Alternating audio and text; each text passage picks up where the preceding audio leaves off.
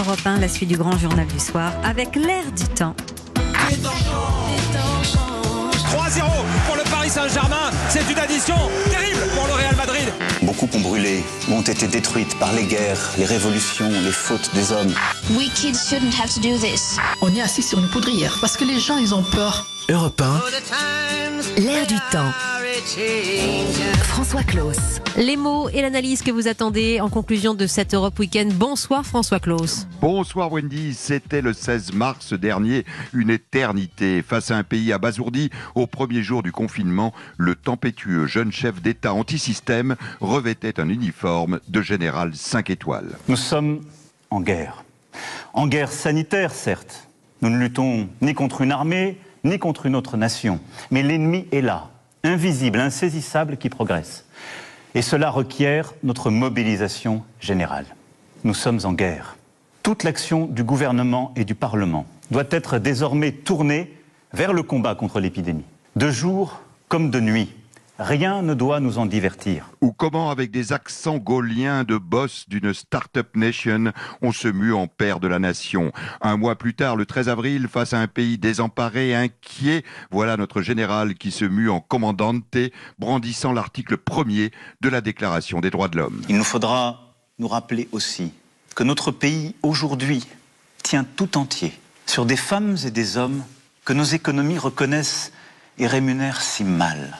Les distinctions sociales ne peuvent être fondées que sur l'utilité commune. Ces mots, des Français les ont écrits il y a plus de 200 ans. Nous devons aujourd'hui reprendre le flambeau et donner toute sa force à ce principe. Ou comment le jeune banquier d'affaires aux accents mitterrandiens se mue en révolutionnaire de 1789. Alors question Wendy, dans quelle tenue nous apparaîtra-t-il dans quelques minutes? La tenue du chef de troupe mobilisateur s'effiloche sous l'effet de la pénurie puis du surplus de masques. La tenue du révolutionnaire se déchire inexorablement sous l'effet des plans sociaux. Le en bras de chemise plutôt qu'en costume face aux gilets jaunes puis au monde de la culture n'a pas vraiment eu l'effet escompté. Mois de confinement plus tard, 30 000 morts plus tard, plusieurs centaines de milliers de chômeurs plus tard, la cote de popularité stagne en dessous des 40%. Quelle tenue endosser pour redonner un avenir à une jeunesse qui arrive sur le marché du travail, dynamitée dans ses rêves par l'une des plus graves récessions économiques de l'histoire? Quelle tenue endosser pour assurer des aînés, selon le nouveau terme consacré, abandonnés sur le bord de la route? Quel costume enfiler pour affronter une jeunesse des banlieues et d'ailleurs qui soudain se lève, genou à terre. Comment redevenir le réformateur triomphalement élu hier, tout en assumant le rôle protecteur que tout un pays réclame aujourd'hui? Comment incarner une vision, tout en assumant l'intendance quotidienne face à une administration débordée? Comment échapper à cette malédiction du président qui a frappé ses deux prédécesseurs, l'un trop vibrionnant réformateur, l'autre trop banalement normal, dans les bras desquels un pays rétif et versatile s'était pourtant jeté pour mieux les rejeter aussi rapidement.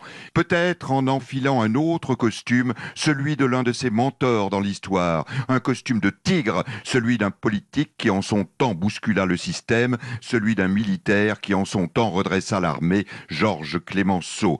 Ébranlé par la crise inédite que nous venons de traverser, celui qui voulait bousculer la table a visiblement reçu le message. Sachons dans ce moment sortir des sentiers battus, des idéologies, et nous réinventer. Moi le premier. Faudrait-il pour cela, Weddy, qu'il applique l'un des adages préférés de son mentor Clémenceau Il faut savoir ce que l'on veut. Quand on le sait, il faut avoir le courage de le dire. Quand on le dit, il faut avoir le courage de le faire. Eh bien, François Claus, sur ces mots, nous attendons de savoir quel costume revêtira dans quelques instants le président Emmanuel Macron dans l'air du temps. Nous vous retrouvons dimanche prochain. Merci François. À dimanche prochain, Wendy. À tout de suite.